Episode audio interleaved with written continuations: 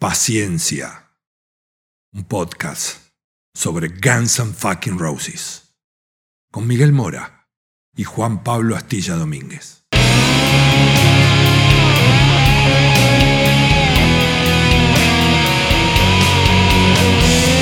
banda más peligrosa del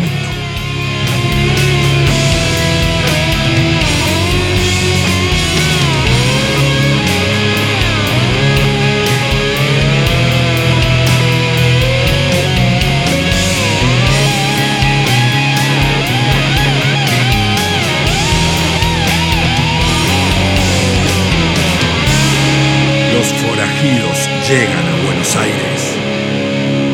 ¿Qué tal, Astilla? ¿Cómo va eso? Acá nos encuentra un nuevo capítulo de Paciencia, que veo que la gente en las distintas interacciones que tenemos en redes sociales, muy demandante. ¿eh? O sea, me, abraza el alma esta cosa de que quieren capítulos todos los jueves.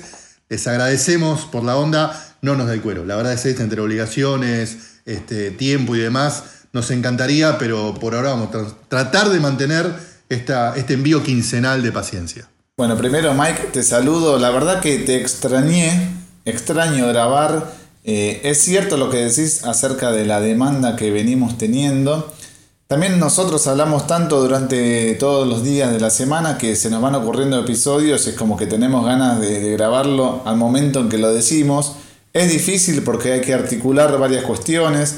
Nosotros brindamos un, podcast de calidad, tenemos un dise- diseñador propio, como es Made in Stone, siempre lo destacamos, hay que armar un diseño. Le mandamos un saludo especial a Rama, que está con algunos asuntos, se necesita unos mimos, así que le mandamos, pero Rama también edita los audios y tratamos que sea un podcast de calidad. Por eso es que tiene que pasar mínimo dos semanas para que realicemos un nuevo episodio.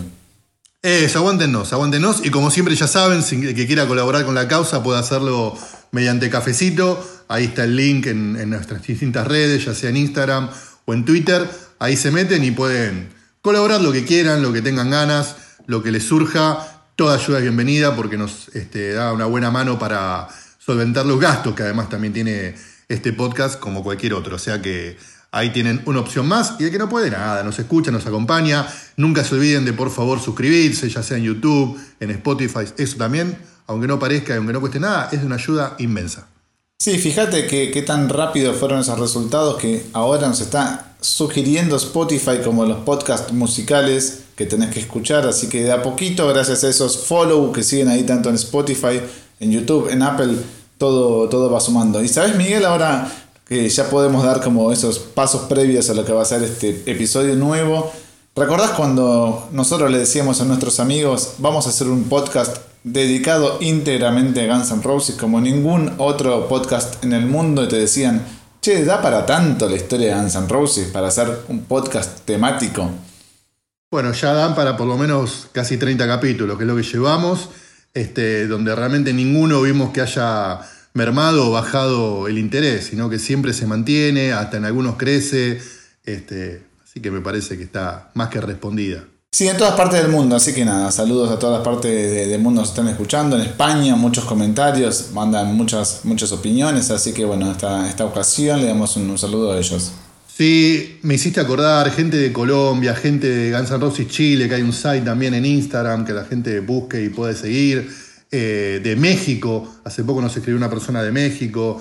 Ah, la verdad que agradecidos por toda la buena onda que nos tiran y que sigan estando ahí siempre atentos a cada capítulo que subimos a las redes. Bueno, hoy tenemos un episodio bastante especial, particular, porque fue un evento único en la historia de la música. Me tiene entusiasmadísimo este episodio, Astilla. Tengo que reconocer y darte el crédito que vos puntapié inicial y decir, ¿y si nos metemos con este tema? Yo te dije, uy, sí, Astilla, vamos para adelante.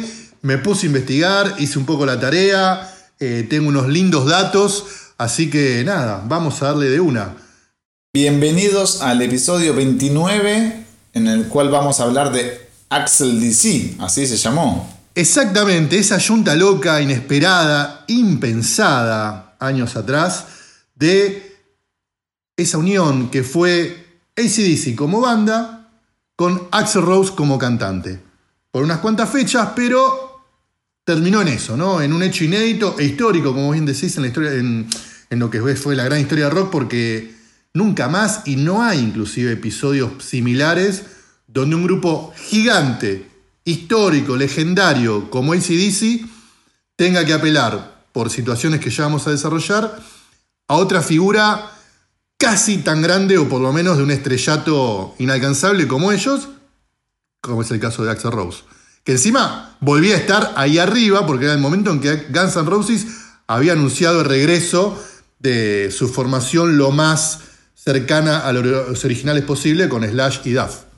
Sí, aparte me acuerdo esos rumores, esos ensayos que se filtraban, pero lo más importante me parece que, que es destacar este título justamente porque, no sé, te traigo a colación Queen con Paul Rogers. Se llamó Queen más Paul Rogers, no fue Queen. O sea que ahí hubo una negociación o algo em, vinculado a cómo, presentar la cartelera que no, no, fue básicamente bajo el nombre Queen. Sí, a mí me suenan dos cosas en ese ejemplo que, que, mencionás, que inclusive aprovecho para mandarle saludos a la gente de Puerto Bulsara, un podcast de Queen hecho por nuestros amigos de Bebe Sanso y Alessi que para mí también hay una cuestión de abrir el paraguas. No solo negociación de decir, bueno, si yo me sumo quiero que mi nombre esté en el cartel, sino también, ojo, salimos como Queen, o sea, está el guitarrista y el baterista de Queen, pero tampoco es 100% Queen, es Queen más por Roger, ojo, atentos, no se coman la galletita completa. No, y aparte, si no te gusta, ya sabes a quién echarle la culpa, ¿no? Hay un nombre debajo de Queen que dice exacto, Mails a. Bueno, pero acá podrían haber puesto XCDC eh, featuring o más Axel Rose, pero prefirieron bien a lo ACDC, lo parco, lo, que, lo sombrío. No hay mucho chocolate ni mucho chimichurri. Se llama ACDC, no jodan. Bueno, eh, como me enseñaron a mí en el colegio, en las históricas clases de lengua de la primaria, Toda historia tiene un inicio, nudo y desenlace. Entonces, si querés, empezamos por el inicio de por qué este cuentito termina como termina con Axel dentro de la banda, para entender un poco más todo. Por favor, sí. Bueno, el 7 de marzo del año 2016, ACDC, que ya estaba en plena gira de presentación de su disco más nuevo hasta ese momento, que era Rock or Bust, anuncia que las fechas restantes de la gira van a tener que ser reprogramadas debido a que Brian Johnson tiene problemas auditivos, con pérdida inclusive de la audición, y que obviamente los médicos le han recomendado no volver a subirse a un escenario por un tiempo. Entonces, ACDC tiene que frenar la maquinaria y en ese comunicado dicen que regresarán pronto a los escenarios con un vocalista invitado. Ese era, en resumidas cuentas, el escueto comunicado de ACDC que por primera vez en la historia, por lo menos desde que tenían a Brian Johnson como cantante, tenía que frenar la máquina. ACDC es una banda que siempre ha sido muy, pero muy profesional. Cuando empieza las cosas las termina, es un relojito, no tiene quilombo, no tiene escándalos, los shows no se suspenden, a pesar que eran tipos ya grandes, son tipos grandes. Pero ACDC nunca había pasado por una situación así hasta este momento. Además es una banda que está acostumbrada a hacer las cosas a su modo. No se sube a ningún tren, lo hace como ellos lo tienen planeado. No Todos se suben al rock and roll train. Perdón, Astilla, me la dejaste picando. Se suben únicamente al rock and roll train, obviamente, pero no se suben a ninguna moda. Si sacan un disco, a veces hacen eh, tanda de, de prensa, de entrevistas, otra vez directamente nada. Sí, casi nada, casi nada. Eh, poco se sabe de la vida privada de sus integrantes. Es como un clan, así se le llama a veces a la familia Young, que son los hermanos Young, los que están dentro de la banda en aquel entonces sobre todo, pero también estaban todo el resto de la familia manejando eh, los hilos por detrás. Así que una banda acostumbrada a hacer las cosas a su modo, de repente dice, el cantante se va a ir, pero vamos a seguir tocando, lo cual es algo sumamente utópico, o era utópico en el 2015-2016 cuando se hace este anuncio. Un par de cosas. Primero es que, más allá de todo esto que comentamos de lo que es el universo de ACDC, a la vez era la primera gira que ACDC salía medio cascoteado. Primero porque Malcolm Young ya, no estaba para subirse un escenario, entonces es reemplazado por su sobrino, que a lo mejor el, juego de palabras este, de gentilicios familiares este, te confunde, pero el sobrino no era un pendejito de 15, 20 años, sino que era un tipo de 50, reco- 50 fáciles, ¿no? No tengo la edad exacta, pero un tipo grande. Pero bueno, esa era No, la persona. perdóname, Mike, ya lo había, incluso ya lo había reemplazado Malcolm en los 80s, o sea que era un tipo que Claro, no era yo creo que que- hoy en día debe estar pasado los 60, no sé si 65, ¿eh? Pero bueno, Rock or Bash ya inicia la gira. La gira Rock or Bash ya empieza con un reemplazo importante, que es el de el sobrino de Malcolm en su lugar. El disco también lo grabó Stevie Young, ya no lo había grabado Malcolm Young. Solo compuso solo- algunas cosas. Exacto. Y después, esto no lo tengo tan exacto, tan aceitado, ahí sí la tarea me quedó por la mitad. Phil Roth, el baterista de ACDC, graba el disco, creo que hace algunas fechas, o no sé si llega a hacer unas fechas, pero tiene un quilombo de pendenciero, de alborotador, de malandro por los bares de Australia, termina envuelto en un quilombo policial y se tiene que bajar de la gira. Y es reemplazado por otro que también vuelve a la banda, porque había tenido también su paso en los 80s, en los 90s, que es Chris Slade, el baterista pelado. Sí, Phil Rudd eh, tuvo un encontronazo con la ley. Un tipo ya también grande, ¿no? 60 y largo, 64, 65. Arresto domiciliario, creo que por la, por la edad que tuvo. Los ACDC, ya lo sabemos, no se compran ningún tipo de problema. Levantaste un poquito de perdiz, te vas. No te conocemos nunca más en la historia. Por más que seas Phil Rudd, el baterista clásico, el que en la foto suma, te vas automáticamente. No hay ningún problema, te desconocemos. De hecho, en las declaraciones que hicieron los ACDC, en ningún momento dicen, bueno, le mandamos un saludo a Phil Rudd, esperemos que todo se resuelva. Nada, jodete hermano, te- no te conocemos más. Y apelaron a una cara conocida, como es Chris Slade, que había grabado el disco Razor's Edge. Que había dado encima muy buen resultado, ¿no? Sí, sí, otro tipo de baterista, pero un chabón también que cuando se fue de ACDC tampoco se dedicó a ventilar cosas privadas, siempre con, la, con una sonrisa, un profesional, porque es un tipo que es un sesionista, y también un veterano, porque él sí es más grande que los hermanos Young, así que un veterano, ya sabes que lo llamas, no hay problema ni de prisión, ni de alcoholismo, nada, el tipo va y toca la batería. Bueno, entonces retomamos. ACDC anuncia que la gira se suspende, que se va a retomar más adelante, y con este interrogante enorme de será con un vocalista invitado. Obviamente en ese momento empezaron las usinas de rumores y conjeturas de quién carajo, aparte son unos zapatos inmensos los que hay que ponerse para estar al frente de una banda como ACDC. Pero hasta ese momento no hubo nada que se haya filtrado para decir es por acá. Saltamos casi un mes adelante. ¿Qué mes estamos ahora? El anuncio, como te dije, fue el 7 de marzo del 16. Ahí va. El 16 de abril del mismo año, en las primeras horas de la mañana, ACDC saca un nuevo comunicado. Que hay unas partes que te voy a dar textual porque es muy interesante.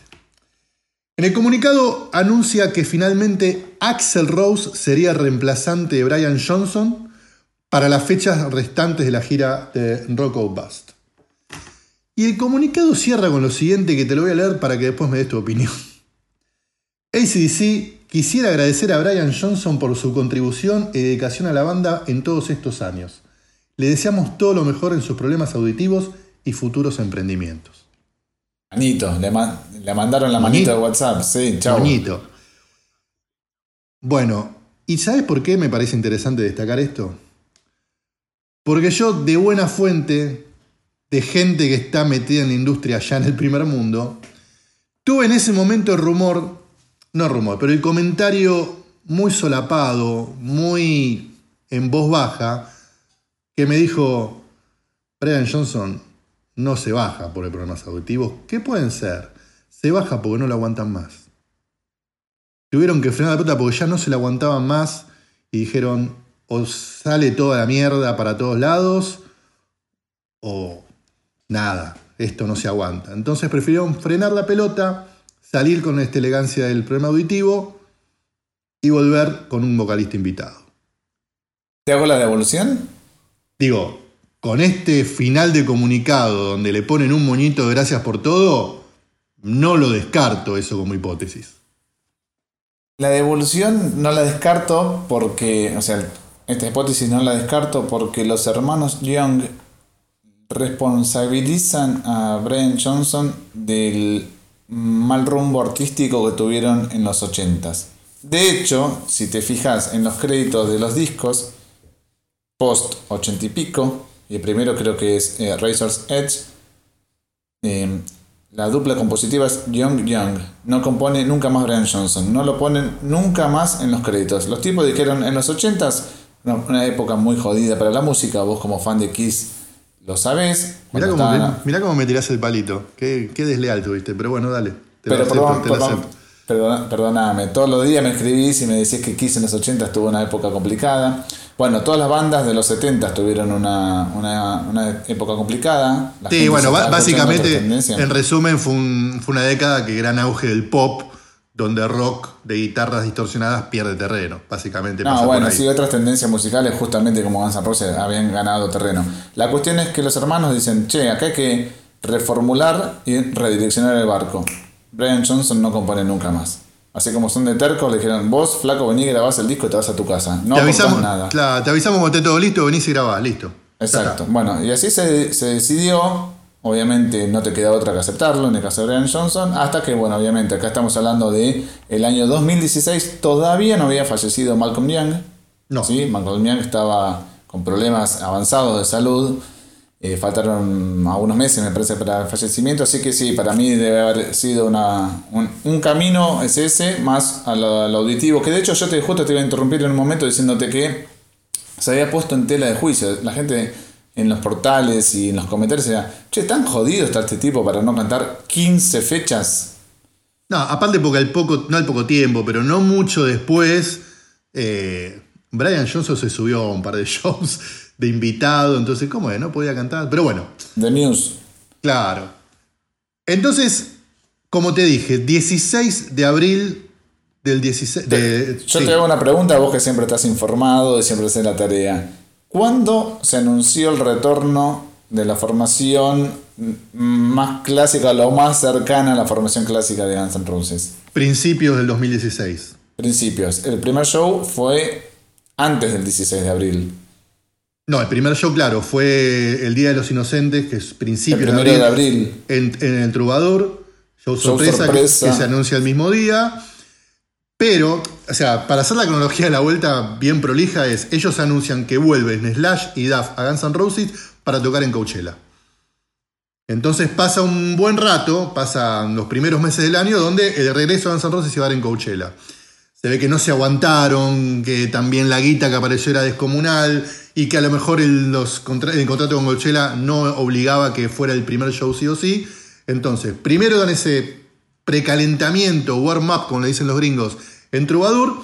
Y una semana antes, creo que de Coachella, hacen dos shows en Las Vegas. Esas son las primeras tres presentaciones de, de Guns N' Roses junto a Slash y Duff otra vez en la banda. En ese show, en el primero de esos shows, creo, es donde se quiebra la pierna Axel Rose. Exacto, exacto. Que inclusive pone un tuit muy gracioso diciendo, este, cuando no haces algo, este, cuando ves hacer algo que no hiciste durante tanto tiempo pasan estas cosas, ¿no? Haciendo un chiste bastante simpático de, claro, no toco hace tanto con, con Duffy y Slash. Vuelvo a hacerlo y creo que sigo teniendo 25 años. Bueno, el efecto prensa marketing entonces ya, ya había sido realizado con los Guns N' Roses, ¿no? Sí, claro, tenés como dos frentes, como para armar la cosa. Tenés el frente de Guns N' Roses que había anunciado con bombos y platillos su regreso, que había dado algunos shows, y por otro lado tenés ACDC, otra banda gigante, que venía con gira y la frena, nos quedamos sin cantante, lo reemplazamos, y el 16 de abril, eh, perdón, el 16, sí, el 16 de abril del 2016, a la mañana anuncia que Axel va a ser el reemplazo. ¿Y qué pasaba el 16 de abril, Astilla? No recuerdo, a ver, ¿qué pasaba? El 16 de abril era la primera fecha de Guns N' Roses en Coachella.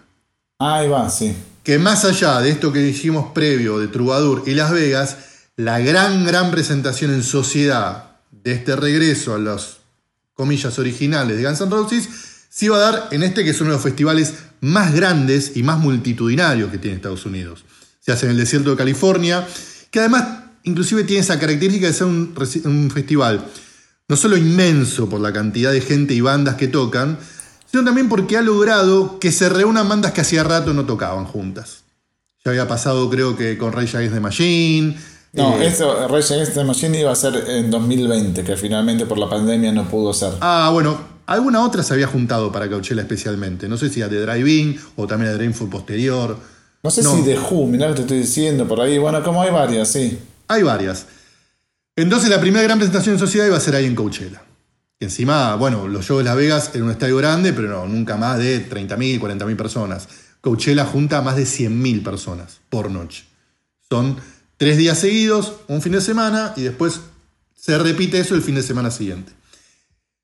Coachella había empezado el 15, el 16 era la fecha de Guns N' Roses, ese día de la mañana está el comunicado de ACDC, empieza el show de Guns N' Roses, ya lo, hemos, lo hemos- lo- han visto por distintos lados, o bueno, ya es historia, pero lo curioso fue que completamente inesperado, hacia el final del show, invitan a una persona, nada más ni nada menos que a Angus Young, que sube al set de Guns N' Roses a publicitar y a darle como este martillazo final del, comunicado de prensa donde Axel iba a ser invitado, compartiendo escenario. Porque encima Angus sube como el Angus de ACDC, no sube el Angus de Jean y Remera, sube con el trajecito. Y sube a tocar temas Descolado. de ACDC, no sube a tocar temas de Guns N' Roses. Totalmente, ¿no? Sube a tocar los pocos temas que Guns N' Roses metía cada tanto en su repertorio de ACDC, como obviamente cosas como Hold Lotta Rosie. Sí, que además Angus no toca con nadie por fuera de ACDC. Tocó Con con, nadie. los Stones, recuerdo que a ese nivel, o sea, tiene que ser una banda superior, si se quiere, de- en grilla a ACDC. Pero para, quiero hacer una pausa y porque mm, yo me acuerdo que se habían filtrado esos ensayos de, de ACDC con Axel, esos audios en realidad, entre comillas, ensayos eh, filtrados, donde se hablaba de que Axel presuntamente estaba eh, ensayando junto a ACDC. Sí, claro, lo que pasó ahí fue que se filtraron fotos, nada más, de Axel entrando a un estudio donde supuestamente estaba ACDC, porque estos tipos son siempre tan cuidadosos que, viste, nun- se adentran y salen y ni los ves. Pero bueno, ahí justo lo engancharon a Axel, que de hecho es la primera foto que se filtra de Axel sin, sin el bigote. Bueno, pero, no había, claro. pero no había nada oficial, era todo rumor y realmente más allá de que yo te digo, yo te digo, no había ningún documento más que decirle, sí, Axel está entrando ahí, donde una de esas puertas está ACDC. Era medio de los pelos, o por lo menos no, no era, era, era, todavía era muy flojo de papeles. Pero había como un audio grabado de aire de afuera de una sala de ensayo. Te Sí, invito a que pero- ponga. Sí, bueno, no, sí, era, no era la voz de Axel. No me parece obviamente. serio. eh. Era, era una grabación de un celular desde, con tres paredes en el medio. Me parece que no, no da ni, ni darle entidad a eso. ¿Cómo te cayó a vos la noticia en aquel momento? ¿Recordás? Eh, a ver, yo me acuerdo, yo estaba acreditado en Coachella, yo fui a Coachella, eso no lo dije. Yo esa vez este, pude asistir al, al festival porque obviamente quería ver ese regreso de Guns N' Roses. Fui como acreditado de prensa, entonces obviamente mucho- muchos ratos las pasaba en el búnker que estaba este, instalado para que trabajaran los periodistas. Y ahí es donde me entero del comunicado, que obviamente cae como una bomba. Y me sorprendió muchísimo. Más allá de esto que hablábamos, de los rumores, que haya un comunicado oficial donde ACDC diga que Axel va a ser el cantante invitado para el resto de la gira, para mí era una bomba. Sí, para mí también lo fue. De hecho, no, de hecho me parece que es una decisión sumamente acertada porque ACDC no tiene tiempo para adiestrar, adoctrinar a un cantante. Necesitan una persona que salga a comerse el escenario, que no, no tiemble. Y esto lo, lo menciono porque estamos cansados de escuchar bandas tributo, homenaje o que están muy influenciadas por ACDC y que técnicamente en los papeles estarían mejor los registros, no los cantantes. Hay un montón de bandas que se han cansado de repetir esa fórmula y uno diría, bueno, el día que se muera Brian Johnson, no, no esté más Brian Johnson en ACDC este pibe pide gritos un lugar en, en la banda, pero no es lo mismo cantar en un grupo que por ahí tocas en pubs, en cantinas, en lugares pequeños que finalmente ACDC se queda sin cantante y necesitas una estrella a la altura de, de tu legado. Me parece que muy pocos cantantes en el mundo, sobre todo hoy en día cuando el rock and roll ya no es lo que solía ser, puedan cumplir todos esos requisitos y todos juntos como, como Axel Rose. Sí, y otra cosa que para mí es importante destacar en ese momento, hoy con el diario del lunes o con ya casi cinco años este, de distancia es más fácil, pero en ese momento, en pleno 2016, donde la maquinaria de Guns N' Roses volvía a ponerse en funcionamiento con este agregado más que importante, que eran dos de sus miembros originales, eh, el otro gran interrogante es, ¿le dará el cuero a Axel? No solo desde lo vocal, sino desde la actitud, porque era un tipo que hasta ese momento se subía al escenario cuando se le cantaba el culo, con demoras de casi hasta una hora y media, y encima ahora tenía que cumplir con las obligaciones de este nuevo Guns N' Roses, donde a lo mejor Slash y Duff no estaban para bancarse estas demoras, le sumás la preocupación de ACDC. ¡Wow! Le dará Estamos hablando de abril, habían pasado tres shows, el de Coachella, Coachella 4. Ok, en esos cuatro la banda salió a tiempo, pero no había todavía una certeza de que eso se iba a perpetuar en el tiempo. Con otros informantes también con el tiempo pude averiguar, o por lo menos me confirmaron, que gran parte de este cambio de Axel Rose para salir a tiempo fue gracias a Angus. En esos primeros ensayos imagino el diálogo, por lo menos conjeturo, Angus le dijo eh, una cuestión fundamental. Acá se sale a tocar a tiempo. No se demora un minuto. No sé cuál sería el ánimo de Axel en ese momento, pero evidentemente el tipo estaba muy, pero muy este, subyugado o entusiasmado con la idea de hacer ese reemplazo y evidentemente lo cumplió a rajatabla tanto con ACDC como después con toda esa gira ya eterna que todavía no terminó de Guns N' Roses. Y un detalle que también me parece interesante sumar a esto es que, que no lo comentamos, se supo un tiempo más tarde, es que es Axel el que llama al headquarters de ACDC, como le dicen allá, digamos, al, a la oficina. Sí, a la oficina principal del management de ACDC diciendo, muchachos, ahí vi que suspendieron la gira, están en problemas, si consideran que yo les puedo dar una mano, cuenten conmigo. O sea, esta negociación como tal aparentemente fue con un montón de ribetes y grises seguramente, pero en síntesis, tan sencilla como esa, como esto. Axel llama, ofrece sus servicios, le dijo, tengo un hueco, tengo un tiempo, todavía no, se superpone con la gira de Guns N' Roses, o sea que si consideran que puedo aportar, estoy y vivos, inteligentes, los de ACDC, Angus Young levantó el guante y dijo, ¿sabes que sí? Vení, probemos, ensayemos. Y evidentemente la cosa funcionó. Sí, tampoco, a ver, no es nueva la pasión de Axel, por lo menos se sabía nosotros que estamos en el campamento Guns N' Roses, la banda a sus comienzos hacía How Lotta Rosie, de hecho, en el Marquis de Londres, cuando Guns N' Roses hace su debut en Inglaterra, tocan How Lotta Rosie, es una banda que había estado siempre sobre la mesa al momento de mencionar las influencias. De hecho, no sé si recordás, Mike, que en su autobiografía, Steven Adler comenta que para, para la gira de lo que fue, o la, grabación que fue del disco The Razor's Edge de, de ACDC, lo habían tanteado a Steven para, para ir a tocar, bueno, estaba complicado Steven a, la cuestión de adicciones y finalmente no se concretó esa alianza. Pero como que había mínimos vínculos y había algo en el aire, ¿no? Sí, totalmente. Eh, inclusive en esas escasas situaciones donde Axel Rose abre la boca, una fue esta, para hacer algunos comentarios sobre esta unión que se daba. Y el tipo dice una cosa, me parece súper atinada, súper delicada, que le preguntan si estaba contento, cómo le pegaba esto, ser parte de DC por estas fechas. Entonces dice, estoy feliz y excitado, pero en un sentido, porque creo que sería inapropiado estar celebrando de alguna manera cuando es a expensas de otro. Eh, eso no, no es para lo que estoy. Es una situación desafortunada. Entonces el tipo nunca pierde de vista que el tipo está cumpliendo un reemplazo temporario y debido a que, ya sea por problemas auditivos, porque no se lo bancaban más, esa banda se había quedado sin cantante. Es una declaración más cercana al fútbol, ¿no? Cuando un jugador suplente ingresa porque el titular se quebró, se fracturó y dice, no, me hubiera gustado ser titular por propios méritos, sino por lesión de mi colega. Pero es cierto que estamos hablando de un Axel más maduro, una persona que dentro de su ostracismo y hasta el 2016 no se sabía bien qué iba a ser del futuro de, de, Axel y de la banda, vuelve como una versión entre comillas más adulta, mejorada, puntual, más metódica cuando habla, ya no tira tantas bombas, no tira tanta pimienta, ya no tiene enemigos, parece, y demuestra que no es que no sabía escuchar o no podía escuchar, escucha quien quiere. Angus Young lo escucha. Lo escuchó y evidentemente le hizo caso.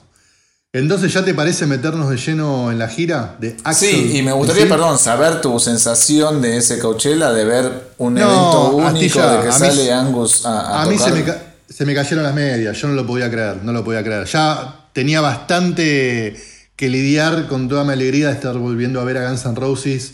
O sea, de, ver a un Axel, por más que estuviera sentado, porque ya era la versión fracturado en el trono que le prestó Dave Grohl. Pero bueno, seguía siendo Axel ahí, con su voz en excelente estado. Y que veías para un costado estaba Slash, veías para otro costado estaba Duff. Para mí eso era este, una alegría inmensa como fan de Guns N'. En ese quilombo mental de alegría que tenés, de golpe, aparece Angus Young, otro tipo que también disfruto desde que soy adolescente. Y como cualquiera que haya visto un show de ACDC sabe que apenas suena esa guitarra, te tira para atrás, te despeluca y es única. Y sí, esa cosa de estar viendo un momento histórico y disfrutarlo a la vez y que, se, que te quede en tu retina para siempre fue realmente inolvidable. Tener a Guns N' Roses junto a Angus Young, vestido de, de, alumno del colegio, ahí delante y fue tremendo. O sea que no lo sabías, en ese campamento en el que estabas en La Palusa, la, la, famosa carpa de prensa donde siempre se cuchichea, se rumorea algo, no se había filtrado esta información. No, hasta donde yo me moví o los contactos que tuve, no hubo un solo indicio un solo indicio de que Angus iba a subir eh, esa noche junto con Guns N' Roses. Y que de hecho fue la única. Guns N' Roses vuelve a tocar, como te explicaba antes, el fin de semana siguiente en Coachella y ya ah, Angus no estuvo.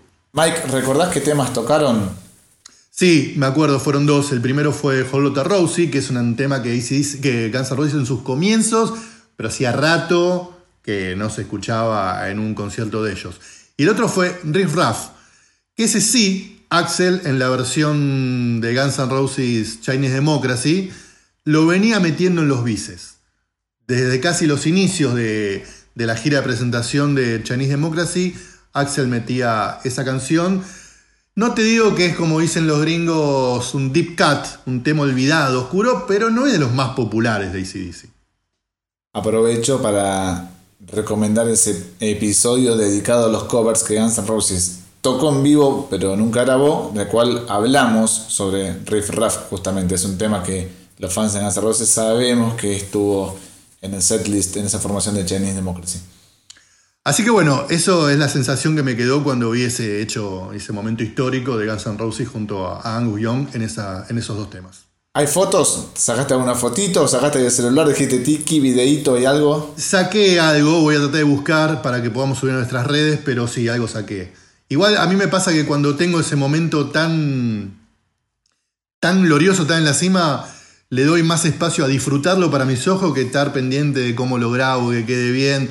Porque sabes que por más huevo y ganas que le pongas, las fotos que sacás del celular en un show siempre terminan siendo bastante chotas. Y alguien lo, hace mejor, ¿no? Vos filmás y después se para qué si después lo subió alguien en YouTube cuatro cámaras. Pero bueno, nos metemos si querés, Mike, en lo que fue el itinerario y, la presentación de Axel junto a ACDC. Exacto, bueno, en total fueron 23 fechas las que se dio esta unión de Axel Rose ACDC.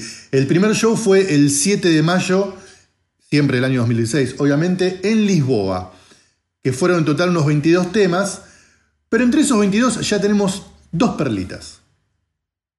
Dos temas que ACDC no hacía. Porque hay que, hay que explicar también un poco el contexto de ACDC. Así como decimos que son tercos, que hacen las cosas a su modo.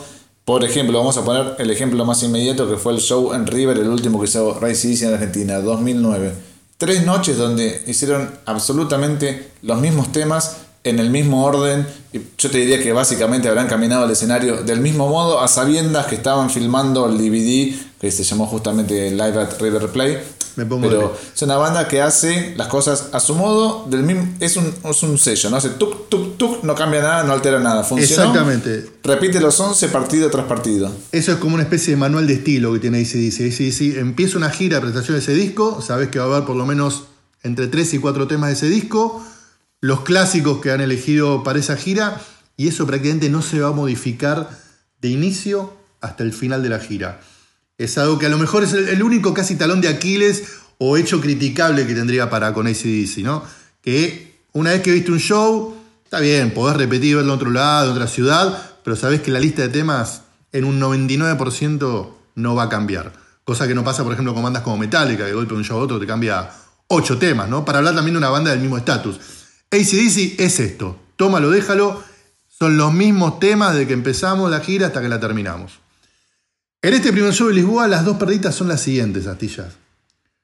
Primero, de golpe meten Rock and Roll Damnation, que no la tocaban en vivo desde el año 2003. Hacía 13 años que ACDC no tocaba Rock and Roll Damnation.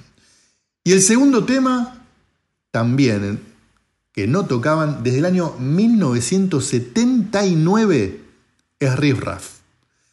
Y esto viene bien para comentar algo que después se supo, porque lo declaró el mismo Angus Young.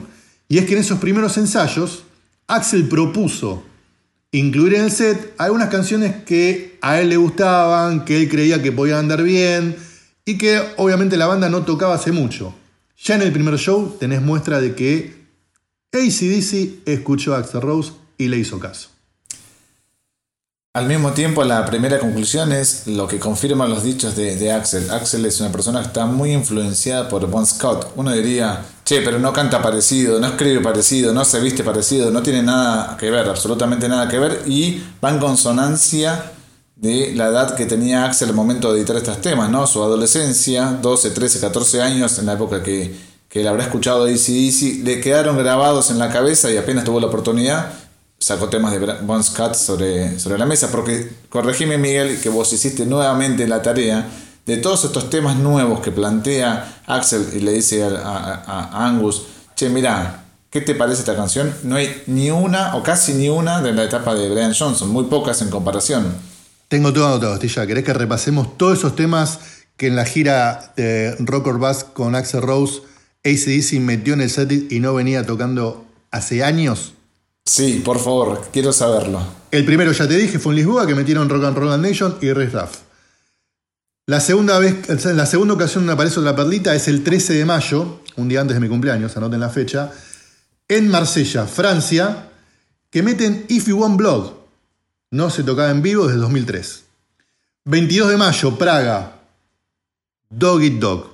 No sonaba desde 2009. Esa es un poquito más cercana, pero la tenían ol- olvidadita. 27 de julio, Greensboro. Livewire. No sonaba en vivo desde 1982. 20 de septiembre, Filadelfia. Problem Child. Repasamos. Primer show, Rock and Roll Damnation, Riff Raff, después If You Want Blood, Dog Eat Dog, Livewire, Problem Child. Todas con Bon Scott. Todas con Bon Scott. Y cuando menciona Bueno. estos temas, no es que solo la tocaron en ese show. Prácticamente que se fueron sumando al setlist. No es que se tocaban todas en todos los shows, pero en casi todas sonaba o If You Want Blood, o Livewire, o Rock and Roll. Rock and Roll Nation, por ejemplo, creo que no bajó nunca del set. Se tocó siempre, que es un temazo. Es uno de mis temas favoritos de, de ACDC. Aparte, fíjate de- del nivel de banda que estamos hablando, porque si yo hubiera compuesto If You Want Blood, no la saco de mi setlist nunca en la vida. Y ACDC dice, esta no, no va, la volamos. Se toman ese, ese lujo, ese privilegio que no muchos grupos se pueden tomar, ¿no? Exacto, tal cual. Y tratando de hacer memoria, Astilla, ¿vos recordás en ese 2016 cuando se empiezan a filtrar eh, los primeros audios de esta unión de Axel con ACDC? ¿Cuál fue tu, tu impresión al escuchar? Sí, me, acuerdo, te lo voy a compartir y flashé, me volví loco. Primero porque soy muy fan de, de ACDC, segundo porque soy muy fan no solamente de Guns N' Roses, sino de cómo canta Axel y me parece que, que su voz encajó perfecto. No creo que haya sido tipo, no sé, Phil Anselmo de Pantera que lo tenés acostumbrado con un registro que dice, che, por ACDC cambio mi registro, voy acá. Es como que Axel siguió manteniendo su, su estirpe, su esencia, y me encantó. Por ejemplo, no sé, recuerdo To Thrill, para mí cantada casi mejor que, que Brian Johnson, en el sentido de que le daba como ciertos matices nuevos, cierto oxígeno nuevo. Obviamente que también es esa novedad de escucharlo con un cantante que te gusta, esa alianza. Pero yo decía, no lo puedo creer, me moría de ganas de, ver un show. No sé vos qué pensaste. Sí, tal cual. A ver, ACDC es una banda tan monolítica desde sus inicios hasta el día de hoy. Por más que haya pasado con algunos pocos cambios de integrantes, con dos cantantes en toda su historia, pero es una banda muy cerrada, muy monolítica y que te cuesta imaginar variantes en esa fórmula la verdad que esa movida tan arriesgada o por lo menos fuerte que es Chao Brian Johnson, venga Axel Rose, era una movida de fichas muy, muy grosa. Y la verdad que al principio me entusiasmó, me parecía que podía andar bien, porque encima teníamos este registro de, Axel cantando temas de ACDC cada vez que Guns N' Roses se animaba a meter un cover de la banda australiana, pero ya todo un show era otra cosa. Y encima sumado a esto, primero que hablábamos un principio de que no sabíamos el estado de Axel de seriedad, de compromiso para con el asunto. Y segundo, que por esa cuestión del destino de fracturarse, todo ese primer tramo de la gira de ACDC lo iba a tener que hacer sentado en un sillón. O sea, era calzarse los zapatos de cantante de ACDC que debe haber, no sé, si dos, tres personas en el mundo, y no sé cuáles son las otras dos, además de Axel, que puedan hacerlo, y encima inmovilizado. Era una tarea más que jodida. Y me pasó como vos. Cuando escucho los primeros audios dije, la verdad, chapó, redondito, me encanta. Mirá el dato nerd que tiro también acá en la conversación. ACDC tuvo dos cantantes oficiales que grabaron, pues bueno, tuvieron esos primeros cantantes que siguen girando, haciendo gira, y somos el primer cantante de ACDC, pero... Seamos serios, seamos serios. Seamos serios, exacto. Y los dos cantantes eh, fueron británicos, ¿no? Eh, Bon Scott, escocés, que obviamente, bueno, después vivió en Australia, porque se llama la banda australiana, pero son de origen escocés, y Brian Johnson, inglés. Entonces, no es un detalle menor al momento de la fonética y, bueno, ni que hablar de cómo vivir la vida, afrontar el escenario, etcétera, etcétera. Pero no es un detalle para nada menor. Los dos tenían como distintos tonos vocales, Bon Scott por un lado, Brian Johnson por el otro, funcionales ACDC, uno se escucha y dicen qué cantante increíble, pero no te lo imaginas a ninguno de los dos cantando un tema de Queen, por ejemplo. O no te lo imaginas cantando un tema de Fleetwood Mac o, de otra banda. Como que son muy característicos de, de ACDC. Por el otro lado, llamas a un cantante norteamericano que tiene un amplio rango vocal por eso te decía que, fue una de las cosas que más me, llamó la atención. Que, Axel podría haber jugado con su dinámica vocal, con su rango, y se plantó dijo, yo soy Axel. Si presté mi servicio, yo voy a seguir siendo Axel, no me entrometo en nada más. Y me parece que fue una alianza increíble que un poco me da muchísima pena que lo que circula en YouTube y todo eso son filmaciones caseras de celulares, no hay una filmación pro shot, que son las filmaciones de, que se hacen en los recitales. Cuando vas a un recital y ves que hay tantas cámaras en las pantallas, eso es una filmación ProShot. En estos tiempos que corren, generalmente pasan unos meses y ya está ese ProShot está en YouTube. No hay nada, nada, nada, nada. Me da un poco de bronca. Sí, yo también. A veces fantaseo con la idea que algún día tenga algún tipo de edición oficial de alguno de estos shows. De hecho, yo en mi celular tengo un show completo que es el de Bélgica, que es el que pude rescatar por ahí con el audio este, más pro posible. ¿Y sabes qué son las cosas que más disfruto escuchar? A veces me pongo eso en el celular y lo escucho de punta a punta porque me parece maravilloso. Y creo que es el Axel todavía en el trono, ni siquiera se movía. Pero me parece que está buenísima esa unión, buenísima. Disfruto el show como loco. Bueno, eso del trono no es un detalle menor, ¿no? Porque Axel es una persona acostumbrada a correr el escenario, por lo menos así lo vimos en su, en su juventud. Pero me parece que sentado en el trono él pudo jugar mucho mejor con su respiración le dio muchísimo su caudal vocal. Aparte, hizo doble faena, ACDC Guns. Para mí fue. Sí. Arrimando frases de la abuela, la verdad que la fractura de Axel fue un mal que por bien no venga, ¿no? Porque obviamente le quitó movilidad, le dio una cosa estática, media fulera, pero ayudó en esta nueva etapa que tenía que afrontar con Guns N' Roses y encima con ACDC, una tranquilidad para poder solo concentrarse en cantar. Bueno, nosotros estamos haciendo pronósticos, hacemos interpretaciones que vimos. Conjeturas. Conjeturas desde la computadora, desde el celular, pero hay una persona que estuvo ahí y a la cual invitamos especialmente para este episodio. Exacto, tenemos una- un amigo de la casa que tuvo el privilegio, el honor, este, la suerte de presenciar un show de esta gira de Axel Rose con ACDC. ¿Quién será? A ver. Bueno, Astilla, entonces, como veníamos diciendo, todo este derrotero de los shows de Axel con ACDC, que muy buenas críticas por lo general en todos lados, pero contamos con el privilegio de tener este, a una persona que además es amigo de la casa, que pudo presenciar esta junta tan inesperada, tan impensada años antes, como fue la de Axel ACDC. Quiero saber quién es, quiero saber quién es. Aparte me intriga mucho saber si estuvo tan bueno como para nosotros, por lo menos desde el monitor de que decimos estuvo buenísimo. Algunos a lo mejor, a ver, decí hola. Hola. Bueno, entonces algunos ya deben haber asociado con esa intro maravillosa que nos grabó este podcast, nada más y nada menos que es nuestro amigo Ruso Berea. ¿Qué haces, Rusito? ¿Cómo estás? ¿Cómo les va? ¿Bien? Ese ruso Bien. bien. ¿Ustedes me ven a mí? Sí, yo te veo. Ah, bien, Yo voy a una fotito. Muy bien, acá. pero igual, igual en este podcast no vamos a ir con imagen, ¿verdad? No, no, no, es solo audio. Es solo audio. Olvídate. Perfecto, O sea, que podés saber estar eso. oscura, no hay drama. Muy bien, muy bien, porque como, como no me maquillé este, y estamos, estamos en el medio de, de una cosa tan glamorosa como esta, me interesaba más que nada este, saber si tenía que ponerme más lindo.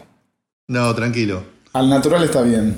Bien. Bueno, Ruso, contame, ¿cómo fue primero que llegaste a estar ahí en un show, creo que fue en Fort Lauderdale que me comentaste? Exactamente. ¿Cómo fue? ¿Lo programaste medio de casualidad? ¿Apenas te enteraste de esta unión? ¿Te dio ganas de verlo? A ver, ¿ustedes recuerdan el año? 2016 presumo. No, 2017. No, 2016, perdón, sí, 2016. Muy bien. ¿Se acuerdan la época? Eh, septiembre. Eh, muy bien. ¿Qué pasó? Unos días antes inauguraban la estatua de Lemmy Kilmister en el Rainbow. En su segunda casa. Exactamente. ¿Ok? Lo que hacían era terminar de rediseñar y componer el Lemmy Lounge. Y ahí la estatua. Bueno, yo fui a la inauguración de esa estatua. Y en el medio de todo eso me entero de que ACDC toca con Axel Rose en el estadio de las Panteras de Fort Lauderdale un estadio de hockey sobre hielo. Hoy ese estadio tiene otro nombre, porque está esponsoreado, ¿verdad? Este, es más, en ese estadio vi ahora, hace un año y medio, o un poco más, a Fleetwood Mac. Te trae buenos recuerdos ese estadio. Pero. ¿por qué? ¿Por qué lo comento? No solo por ver a Fleetwood Mac, por ver la base rítmica del Fleetwood Mac original, porque está baterista y bajista del Fleetwood Mac de Peter Green, sino porque ahora en Fleetwood Mac, más allá de que cante el cantante de Crowded House, también toca la guitarra el violero de Tom Petty, la primera guitarra de Tom Petty, un monstruo. Bueno, en ese mismo estadio, el de las Panteras, llegamos con el Tano Nicolino y alguna otra persona más. El Tano Nicolino es exjugador de rugby del Club Lomas, personaje descomunal, amigo del gato Gaudio,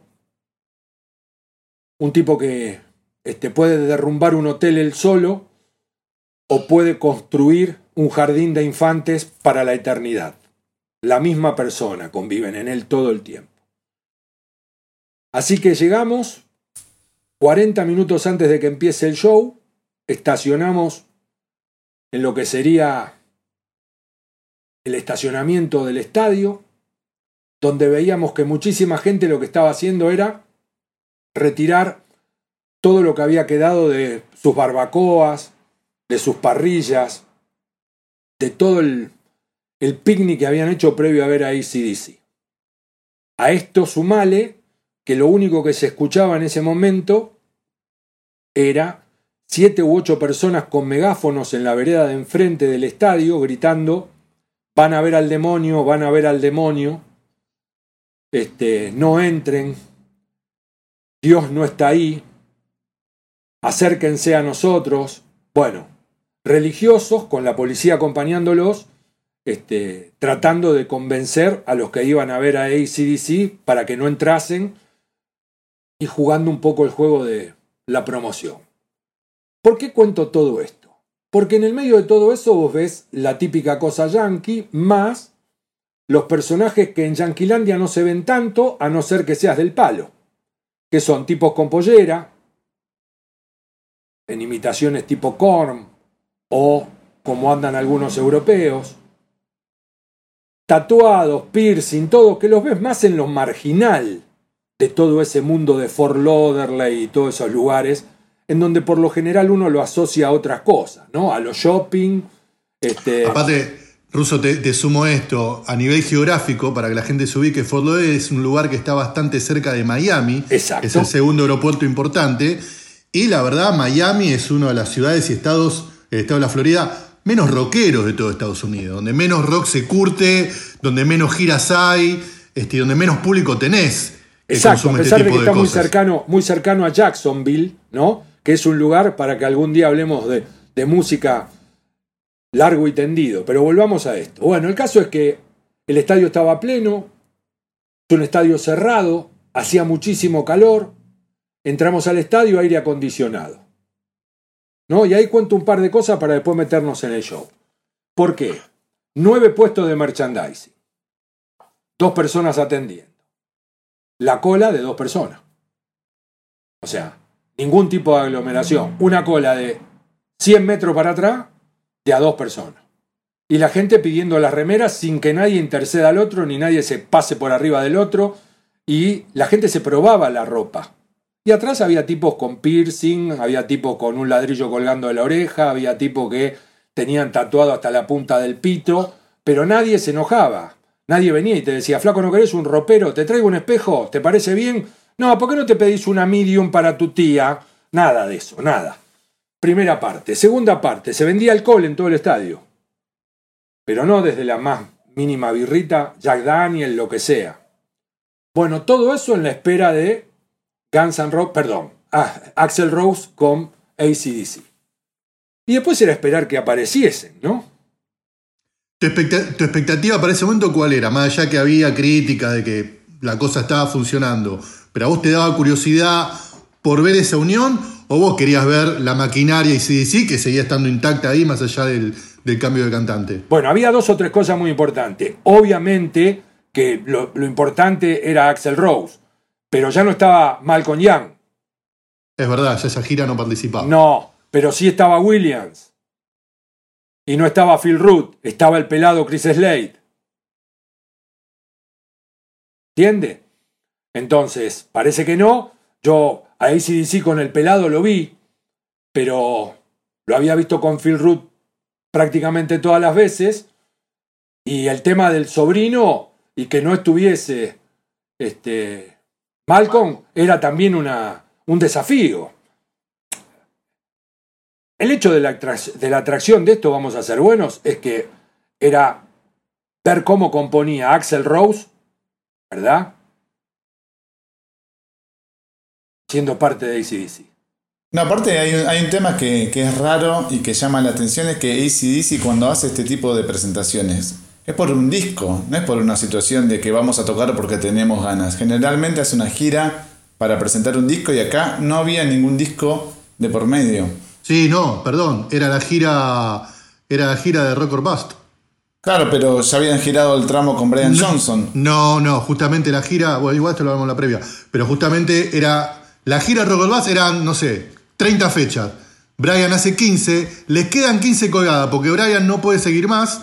Entonces ahí llaman al reemplazo a Axel Rock para poder terminar la gira de presentación de Rock or Bust. Bueno, me corrijo, vale la, aclaración. Entonces, Rusito, estás ahí esperando eso, es, esa, esa cosa de cómo ocupa el, protagonismo que tiene cualquier cantante en una banda. Sí, después, a ver, yo no, yo no, no soy un purista en ese lugar a ver si da el tono, si esto, si lo otro. lo que quiero que se entienda es que para mí era no solo poder ver otra vez a ACDC, una ACDC que ya comenté con los integrantes que llegaba, sino también ver a Axel Rose en esto, ¿no? Era un lindo... Eso sí era inédito. Nunca, Axel nunca había salido del lugar de ser el líder de su banda. Exactamente, exactamente. Y entonces ahí lo hablábamos con el Tano Nicolino, porque era, tomará el frente, porque Brian Johnson se subía a la campana, porque Brian Johnson va hasta la punta, porque Brian Johnson, integrado absolutamente a ACDC, este, tomaba protagonismo total. ¿Qué hará Axel Rose? hará sus corridas. Ya sabíamos, porque te acordás que arrancó la gira con, con, con problemas en la pierna, sentado en un sillón. Este, ya estaba mucho mejor, se sabía que andaba, que caminaba. También sabíamos que usaba esas botas tejanas, que empezaba a ese nuevo look que disparó la nueva, no personalidad, pero sí la Esta nueva reinvención. Exactamente. Hasta que, bueno, se apagaron las luces y arranca el show. Y ahí viene... me interesa, perdóname, no hubo acto soporte entonces. Sí, hubo, hubo, banda soporte, sí. Sí, pero banda soportes, este, no, no. Menor, completamente menor. Así es, sí, sí. Este, no, es más, me haces ir a la cabeza y acordarme, te digo que no tiene que ver con la edad, sino con la bola que le di. Este, no, no hay problema. Se, apaga, se apagan las luces. Así es. Y bueno, arranca el show de ACDC, con todo lo que representa un show de ACDC. Que eso, a ver, coincidimos todos, es una de las mejores cosas que te puede pasar en la vida ver un show de ACDC, si te gusta rock. Absolutamente, absolutamente. Porque definitivamente este, es no solo contundente, es perfecto. El sonido, yo vi muchas veces a ACDC, nunca lo vi sonar mal. Nunca lo escuché, ¿me entendés? Que la banda pierda eso que vos necesitas cuando enfrentás a una banda como ACDC, que te tire para atrás. Imagínate en un lugar cerrado. Impresionante. cosa, que en, este, en esta parte del continente no nos pasó, por una cuestión inclusive hasta de convocatoria, que habla de, de la vigencia de ACDC, siempre fueron estadios, siempre fue en River. Exactamente. Exactamente. Y aún así te despeinaba. Te mataban, te mataban. Es más, estando atrás, cuando digo atrás, yo no estaba abajo, sino estaba... El estadio es un estadio oval, estaba frente al escenario, pero en el fondo y sentado en la sección intermedia.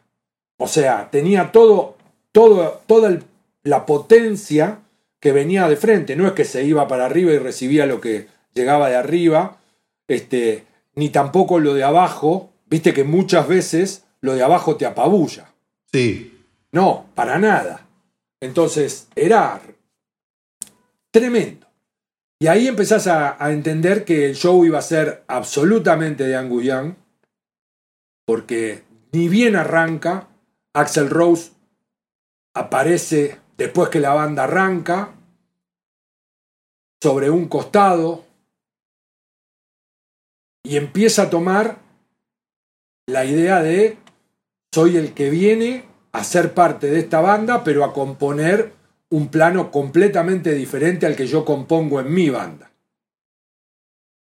O sea, un notorio actor de reparto.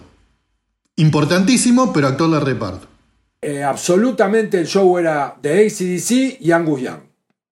Y Axel era la voz necesaria para ese show, ¿verdad? Para que ACDC no perdiese la frescura de tener un cantante con un timbre y un tono de voz como el de Axel, pero no un frontman como Axel desde el lugar en donde nosotros conocemos a Axel. Eso comenzó puntual, perdón, comenzó puntual el show, que esto es otro de los atributos que tuvo Axel junto a ACDC. Los shows comenzaban a las 21 horas. Absolutamente. No hay manera. Menos tres segundos se apagan las luces. Me, gusta esto que puntualizabas recién, ¿no? Porque es como curioso, eh, o por lo menos llamativo, pensar a un Axel que conocimos allá arriba, en la cima, ahí encerrado componiendo un disco eterno, volviendo a salir al ruedo con más, más en su universo que nunca. Y de golpe el tipo sometiéndose a ser alguien que está cumpliendo el trabajo de cantante, pero secundario. ¿no? O sea, el peso que tenía ACDC para Axel, que diría que fue lo único que logró someterlo a ese papel, ¿no? Exactamente, pero no solo desde la valoración del peso de lo que provocaba para Axel ACDC, sino además desde la realidad de una superestrella como Axel Rose, expuesto a entender que él iba a ser una pieza más del show de ACDC con su líder, que es Angus Young.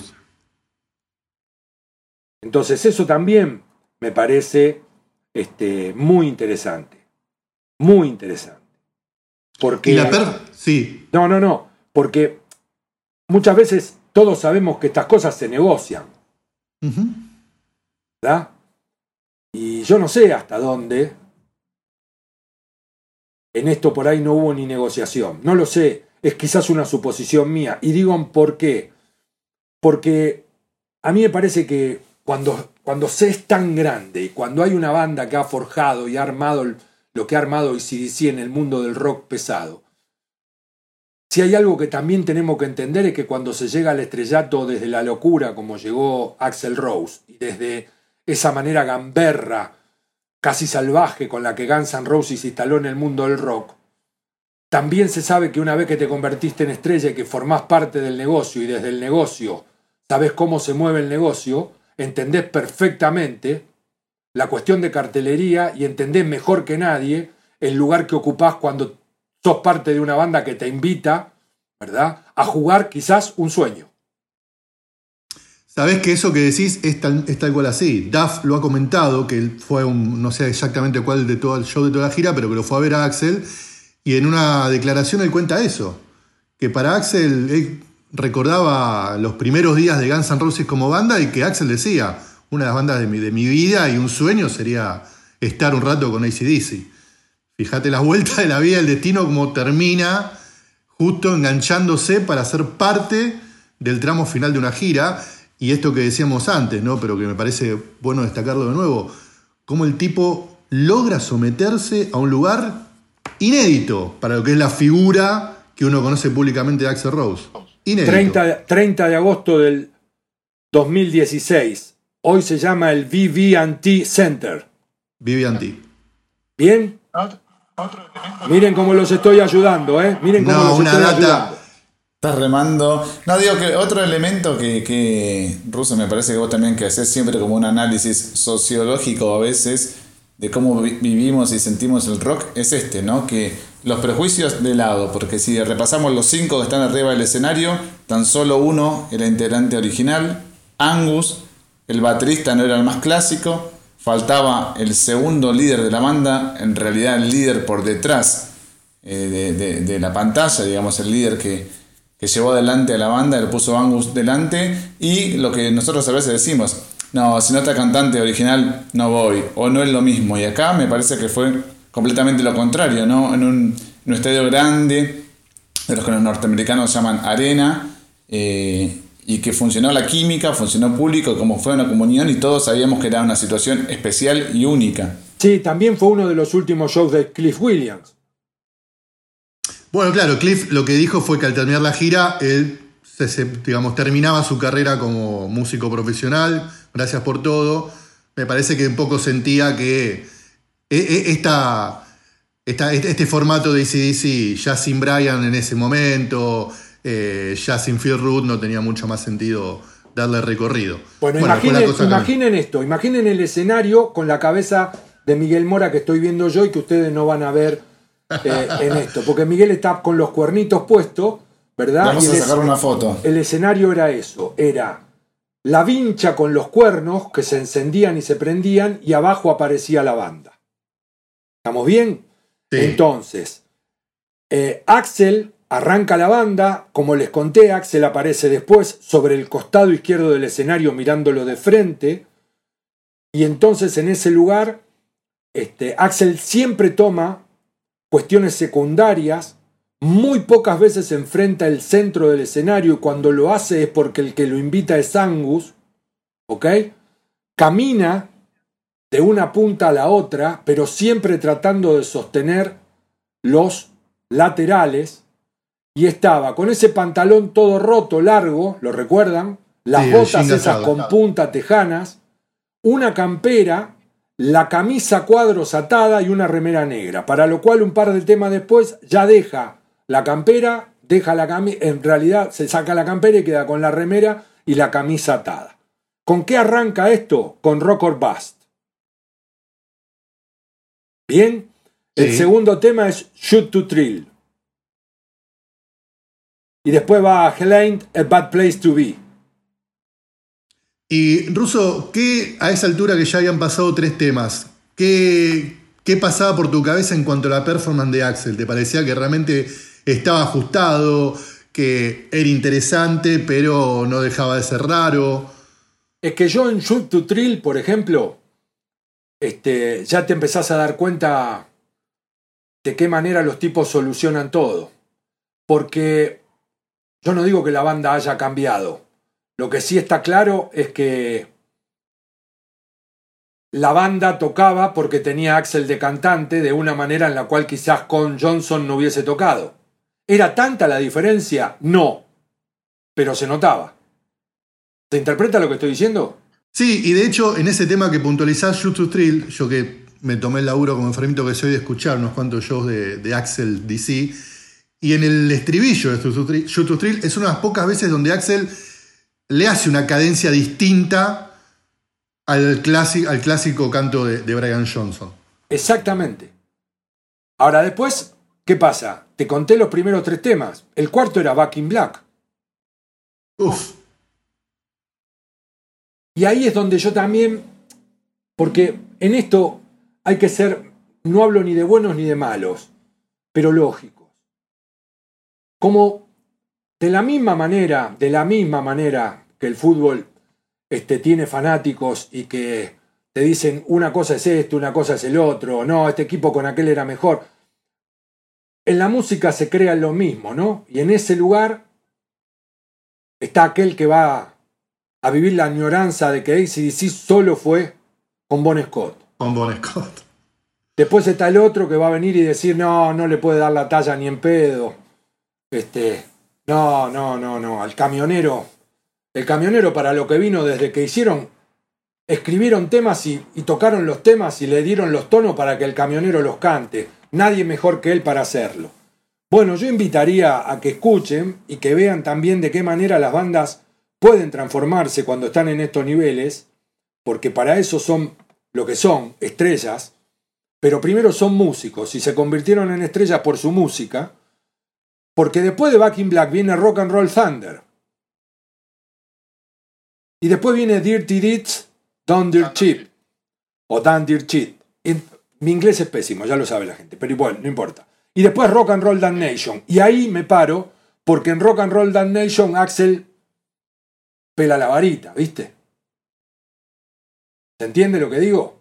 Sí, sabés que es uno de los temas que Axel insistió en tocar. O sea, cuando arman la junta, Angus reconoce que más allá del aporte que bien venía para poder seguir de gira, es que Axel les propuso hacer algunos temas que ellos no tocaban hace años. Y uno justamente es este, fue una sugerencia de Axel. Hacer rock and roll. Ellos no tocaban hace 20, 25 años. Por eso. Entonces ahí, viste, ya jugás. Después viene Thunderstruck, High Voltage, Rock and Roll Train. En esos lugares Axel no es que se sienta más cómodo, es donde más uno lo nota cercano al Axel que conoce. La lista es tremenda, ¿eh? ¿Quieren que la repase completa? No, está bien. A mí lo que me parece, Ruso, que está bueno que estás marcando es que nunca deja de ser un show de ACDC. Más allá de todas estas falencias y ausencias y reemplazos que ya marcamos, no deja de ser nunca un show de ACDC. Sumado a esto que decís, que te despeinaba. La guitarra de Angus seguía siendo la guitarra de toda la vida. Totalmente. Lo que pasa que esto también es parte de algo que este, ya venimos hablando y es recurrente. Es tan grande el peso de una banda como ACDC que no va a dejar de ser nunca un show de ACDC. Y insertarse en algo tan grande muestra a las claras hasta dónde el nivel de capacidad aún de una superestrella y de una figura de esas que vos sabés que no son fáciles de manejar. O sea, estamos, hablando, estamos hablando de uno de los niños malos de las últimas etapas del rock. Bueno, nada. Cuando pisan esas arenas, saben perfectamente en qué lugar tienen que componerse.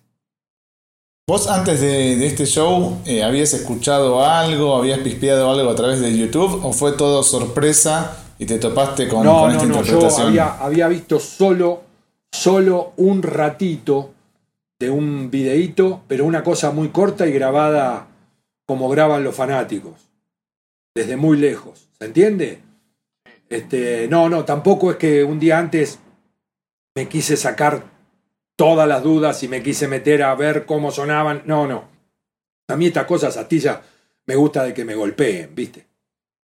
Bueno, eso es lo que quería preguntar, porque me gustaría saber cómo fue tu, tu, vivencia, eso de la puta madre, la está cantando bien, y ver también la reacción de la gente, porque nada, eh, fuiste consciente sabiendo de que iban a durar estos shows y nunca más. Mira, el público disfrutó como loco, es otra manera de disfrutar a la nuestra. Eh, la evaluación, yo tampoco es que me puse a preguntar a cada persona que andaba ahí, pero no vi cara de disgustos, eh, ni tampoco vi esta cosa de no, anda, uy, no, mirá, no, no, para nada, para nada. Yo creo que también hay algo que merece ser contado desde donde yo lo siento. A mí hay show que dos días después o tres empiezo a, a que pasen por mi cabeza para ponerme a ser este, de juez. Yo cuando enfrento estas cosas voy al goce. ¿Verdad? Este, ustedes por ahí como más periodístico, eh, pero el planteo, el planteo acá fue de disfrute total. Total, es más, fue conmovedor, la gente pedía más y más, la lista fue larguísima larguísima, el show duró y era no interminable, era que no se termine. Esta era la idea. Tremendo. Y Ruso, la comunicación de Axel entre tema y tema, escasa. Nada, poco y nada. Prácticamente nada. Poco y nada. Prácticamente nada. ¿Algún tema que te haya sorprendido más que otro en ese momento y ahora repasando la lista decís, uy, se me pasó este de largo o este no lo esperaba? Porque ya sabemos, Back in Black va a estar, Shoot to Thrill va a estar, pero uno que digas, puta madre, ¿y este dónde lo sacaron? Have con Me me gustó. Ese es raro también, ese no es muy común. Por eso te digo, yo cuando vi que, que estaban cantando ese dije, uy, ya, mirá vos, mirá vos. Y, y, se, y, se, y calza perfecto en esto que vos decías, ¿no? En, en la parte de Axel de Brian Jones, de Brian Johnson que mejor le cierra, ¿no? Totalmente. Porque, por ejemplo, Sin City, para mí es un temazo también, ¿verdad? Este, pero te vuelvo a repetir, cuando te, elijo esto desde la pregunta de Astilla, Have a Drink on Me, es porque realmente, eh, no sé, yo estoy, ahora estoy jugando con mi cabeza, ¿no? Eh, la velocidad de, Julio Rosie. Yo quería ver un poco, ¿viste? Y a Axel zapateando, ¿no? Con ese sombrero gigante que usaba. Eh, claro, son imágenes muy, muy diferentes a las que vos estás acostumbrado. No, y que, y que terminaron siendo inéditas, o por lo menos únicas, porque fue ese lapso de gira, nunca más se dio. Bueno, obviamente hoy ya con el diario del lunes 2021, ACDC nos dio un nuevo disco el año pasado, ya con la formación lo más clásica que se puede en estos tiempos. Y, este, y gracias Axel por aquella ayuda y nunca más. Sí, porque después salieron los millones de rumores que se estaba armando un álbum, que esto, que aquello, que el otro. Sí, más juego periodístico que otra cosa. Sí, totalmente, totalmente. Me quedo me quedo con dos cosas. La primera, lo que dijiste, que no puedo creer que todavía se conformen esos grupos religiosos en la puerta de un recital diciendo no entren, que ahí adentro está Satán, acá afuera la está salvación. Eso yo pensé que ya no pasaba más desde Marilyn Manson. No, no, no, estaban, estaban y era muy divertido. Acordate que es Miami, lo que yo dije al principio. Miami es más propenso también a este tipo de cosas. Capaz que en Nueva York no pasa, ¿entendés? En San Francisco tampoco creo que pasa. Pero bueno, Miami, con que tiene una impronta mucho más latina, mucho más de inmigración desde cubana, dominicana, este, puertorriqueña, de un montón de países, bueno, venezolana en los últimos años, siempre hay una, un ADN más religioso que a lo mejor alimente este tipo de cosas. Sí, sí. Bueno, ¿y qué más, Astilla? Y la segunda es si compraste merchandising. Me muero por saberlo. Sí, por supuesto. Te compré. compré el de la gira. La remera. La remera Rock or Bust. eh, en negro. Y después compré una en gris. Y después compré algunas cosas más, como imanes de ladera y todo eso que componen el clan familiar. Y detalle que a lo mejor alguna gente, porque como es un podcast de Guns N' Roses, alguno se lo va a preguntar, pero me parece bueno que lo aclares, aunque yo imagino la respuesta. En ningún ítem de merchandising había alusión alguna a Axel Rose, ¿o sí? No, no, no, no. No, no, ACDC, ACDC. No, no. Era un show de ACDC. Exacto, exacto. No, no, no, no. No te llevé la badana de Axel Rose. No, no, no, Ni la camisa cuadro, ni nada. No, no, no. no. Porque aparte, a ver, el merchandising, el merchandising de, de ACDC es un merchandising para fundirte. Claro, está bárbaro. Porque hay un millón de remeras. Ni te cuento las camperas de cuero que había. Es un merchandising que acá no llega. Claro. Las camperas de cuero que había de ACDC eran una cosa increíble. Increíble. Los chalecos. ¿Verdad? Vos acá podés tener un canguro de los 10 que te, te dan como para elegir. O sea, esto yo ya lo había vivido en un show de Rolling Stone en Nueva York hace muchísimo tiempo. Yo cuando enfrenté el merchandising de Rolling Stone en el Estadio de los Gigantes en Nueva York dije, Dios mío, No, es entrar a la, a la Hombres. Olvídate, olvídate, no hay manera, no podés creerlo, no podés creerlo. Entonces, nada, esto era, dame una de aquella, una de aquella, no te sobra una manga de la otra. Y tarjeta aceptan también, así que es la Te invitación matan, a te fundirte, claro. Ruso, ¿qué tomaste esa noche que dijiste que servían Jack Daniels, servían cerveza? ¿Qué tomaste? ¿Qué, qué- ¿Cuál fue tu elección? Para serte muy sincero, entré y lo primero que hice fue clavar unos perros calientes, pero de esos gordos, cortos, Sí, sí. ¿verdad? Porque a mí me gusta mucho ese tipo de embutido que tienen. Está bueno. Y, y como no lo hierven, lo hacen a la plancha o, o- o a la parrilla eléctrica. Entonces, con una buena mostaza, este, lo disfruto. Y ahí tomé este, una birra con eso. Y a la media hora de eso, este, clavé un Lemmy. Está bien, hiciste el All Inclusive, Russo. Y tenía que hacer un Jack and Coke. Lo tenía que hacer. Porque Maker Mar no había. Si no hubiera pedido un Maker Mar derecho. Está muy bien, está muy bien. Bueno, Russo, Astilla, yo la verdad que estoy pipón. No, o sea, Yo también. más, de- más detalles no puedo tener. Placer, Rusito, haberte tenido acá contando lo que fue ese show que ya cada año que pasa agarra más carácter de histórico de, de esa junta Axel Rose ACDC. Así que te agradezco muchísimo por el tiempo y por haber participado de este capítulo. Beso a los dos. En serio. Y buenísimo esto que Lo, están haciendo. lo único que te voy a pedir, ya que te tengo, es que no cierres el podcast como lo iniciás. Paciencia que es. Dale, como vos lo sabes hacer. Paciencia. Un podcast de Guns N' Fucking Roses. Seguimos en nuestras redes sociales.